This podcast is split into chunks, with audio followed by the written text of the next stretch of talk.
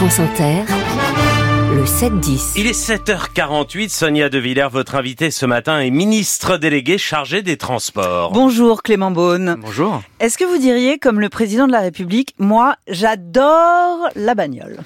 Oui, euh, j'adore euh, les modes de transport en général, la voiture qui est une longue tradition française, et c'est pas incompatible avec le fait d'adorer le train, par exemple.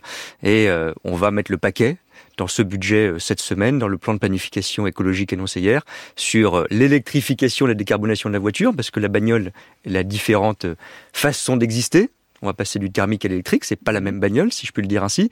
Et puis, on va aussi encourager, bien sûr, des transports publics, le train, les RER métropolitains. Je ne sais pas si ce sont les mesures waouh, mais, je- mais je pense que, je pense que ça a un effet réel et waouh même à la fin, d'avoir euh, des transformations aussi importantes que le pass-rail, que les transports publics qui se développent dans beaucoup de métropoles françaises et qui sont attendus, évidemment, par nos concitoyens. Alors, la voiture électrique, c'est votre euh, donc formule waouh, comme euh, comme vous dites.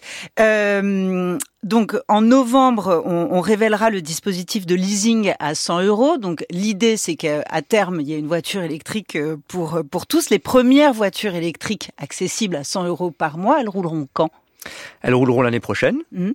Et c'est très important de dire comment ça va se passer, en effet, parce que c'est une mesure essentielle qui résume d'ailleurs cette philosophie. C'est-à-dire que oui, il faut produire et oui, il faut faire confiance à la technologie et il faut que ce soit une écologie sociale. Parce qu'aujourd'hui, la voiture électrique, soyons clairs, c'est un produit de luxe pour beaucoup de Français. Ouais.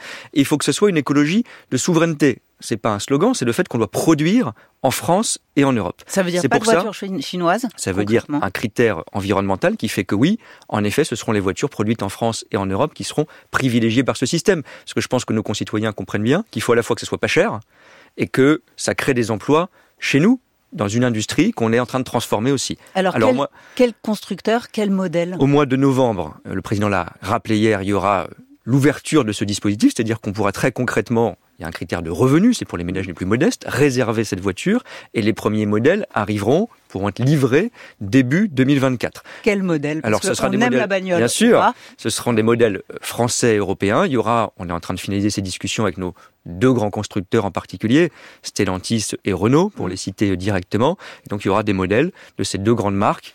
Les euh, modèles exacts seront connus d'ici la fin de l'année, qui seront évidemment intégrés dans le leasing à 100 euros. Et chaque utilisateur devra verser un apport financier avant de On pouvoir... va faire ça le plus simple possible pour que pour l'utilisateur, il n'y ait pas des procédures administratives trop longues. C'est-à-dire qu'on puisse s'inscrire, réserver un modèle et commencer. Non, et payer les 100 euros par mois dès le départ. Ensuite, c'est entre le constructeur ou le loueur de leasing et l'État que les choses se feront pour baisser le coût. Pour vous et moi, si je puis dire, ou pour ceux qui vont en bénéficier plus exactement, Ce sera un dollar. facile. Ce sera une centaine d'euros, enfin, ce sera 100 euros par mois, mais on le réservera très facilement. Alors ça, c'est pour la voiture électrique. Et pour la voiture à essence, est-ce qu'on peut parler de fiasco quand euh, on, se remémore euh, le feuilleton de cette dernière semaine? On annonce euh, la possibilité pour les distributeurs de vendre le carburant à perte, et puis une semaine après, non. Et puis les distributeurs disent on ne nous a même pas prévenus, il n'y a eu aucune concertation, on a même cru à une erreur de l'AFP. Non, écoutez, de quoi s'agit-il?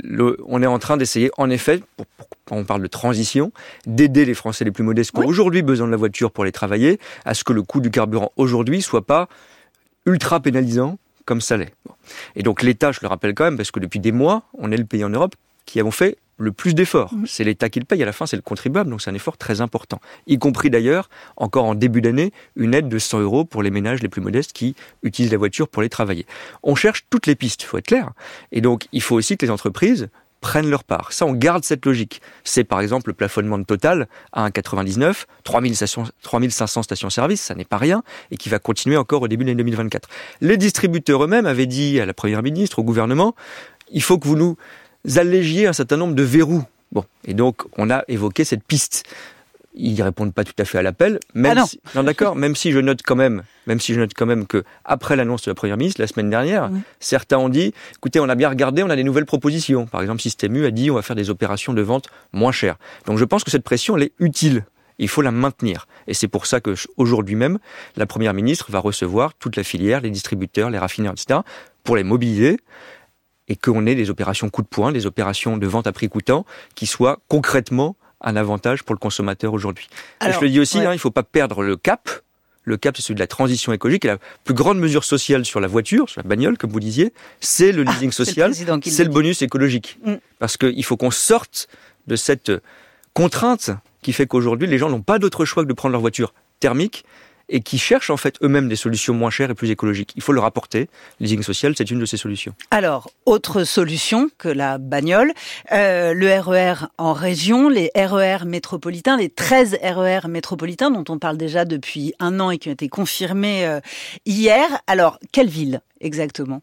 Alors, le président a parlé de 13 projets, villes. parce que ce sont les plus mûrs. Mhm. Et donc, c'est entre 10 et 15, parce qu'on va donner un peu de souplesse et discuter encore avec les villes, avec les régions. Vous avez rendez-vous hein, demain. Avec Demain, je vais voir les présidents de région. Je vais ensuite voir dans quelques jours euh, les maires des Mhm. grandes villes, les présidents de métropole. On va faire ça ensemble. Et donc, il y a des projets qui sont très avancés, pour être très concret, à Toulouse, par exemple, Ouais. à Lille, euh, à Lyon, euh, à Rennes. Il y a des projets qui sont très avancés et qui vont avoir dès maintenant, on est en train de négocier ces financements, des premiers soutiens financiers de l'État pour commencer les investissements. Le projet, c'est environ 10 milliards d'euros. On affinera les estimations avec les collectivités. Et donc, on va partager ces coûts. Il y, a, il y a une petite confusion sur les chiffres, hein, parce qu'on a parlé de 700 millions d'euros. Oui, alors justement, je vais être précis. On estime que si on veut faire entre 10 et 15 projets, il faut à peu près 10 milliards d'euros pour investir dans quoi? Dans les nouvelles lignes de tramway, dans les nouvelles lignes de métro, parfois dans les bus à haut niveau de service. Cette combinaison, il faut ne rien exclure. Comme on l'a fait pour le Grand Paris, on a ouvert des lignes de métro supplémentaires, même logique dans les autres métropoles. Et il va y avoir une première phase d'investissement. Tout ça ne se fait pas en un an. Et dans cette première phase d'investissement, l'État est déjà prêt, c'est un signal d'avancée concrète dès cette année, à mettre entre 7 et 800 millions d'euros pour aider les métropoles et les régions à lancer les projets. Et évidemment, ensuite, on va continuer ce soutien de l'État. Ensuite, c'est ça la vraie question, Clément Beaune. Et vous parlez du Grand Paris, et vous avez raison. Le budget de fonctionnement des transports collectifs en Ile-de-France, c'est 10 milliards par an. Et chaque année, Valérie Pécresse réclame des rallonges, tellement le budget n'est jamais bouclé et n'est jamais suffisant. Le Grand Paris, la construction des infrastructures sont en effet financées. Mais après, il y a un flou total. Et exactement. Qui vous- va payer Alors, vous avez raison, il faut qu'on soit très clair dès le début pour tous ces projets de RER métropolitain avec les investissements, puis ensuite comment ça va marcher, quand ça va fonctionner, ça. quand on va ouvrir ces lignes supplémentaires. En Ile-de-France, pour être très clair, justement, ça traînait depuis des années. Bah oui. Ce matin même, quand je vais quitter votre studio, je vais aller signer avec Valérie Pécresse un accord entre l'État et la région pour apporter des ressources sur 10 ans, jusqu'à 2031 précisément, à la région, pour qu'on n'ait pas chaque année un stress, une angoisse, une polémique sur le financement des transports franciliens. Pour euh, les Parisiens, les Franciliens qui nous écoutent ou les Français qui prennent parfois les transports en Ile-de-France, il y aura une sécurisation du financement pour toute la décennie, pour qu'on n'ait pas encore une fois une incertitude qui est préjudiciable au transport public à la fin. Chaque année, on va sortir de ces débats annuels et on va avoir un financement agréé, sécurisé entre l'État et la région. Alors ça, c'est le rail. En attendant, vous continuez de construire des autoroutes. J'aimerais que vous répondiez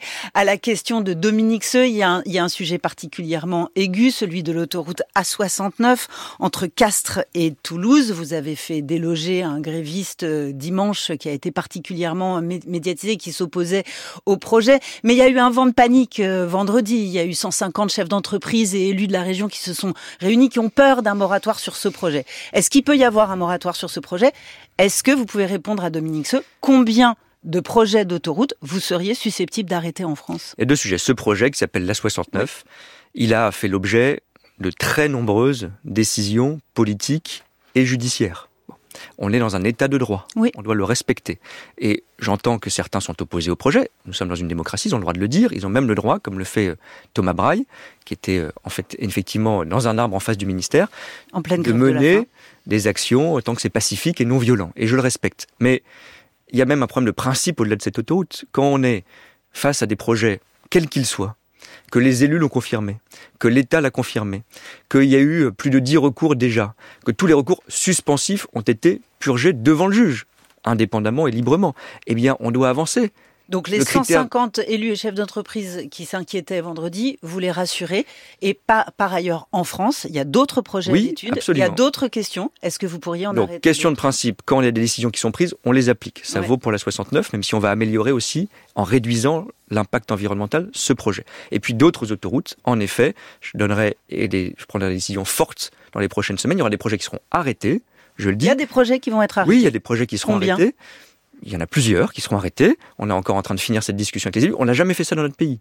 C'est très important. Donc on respecte les décisions prises. Il y a des projets qui sont encore en discussion et en cours. Et pour beaucoup de projets, on prendra des décisions courageuses d'arrêt parce qu'en effet, il faut qu'on soit cohérent. À l'heure de la planification écologique, on ne peut pas faire comme avant. Et donc les projets qui sont en cours, on va réduire leurs impacts sur l'environnement. Et les projets qui ne sont pas encore lancés, on va en maintenir quelques-uns, parce qu'il y en a qui sont utiles, et on va en arrêter certains.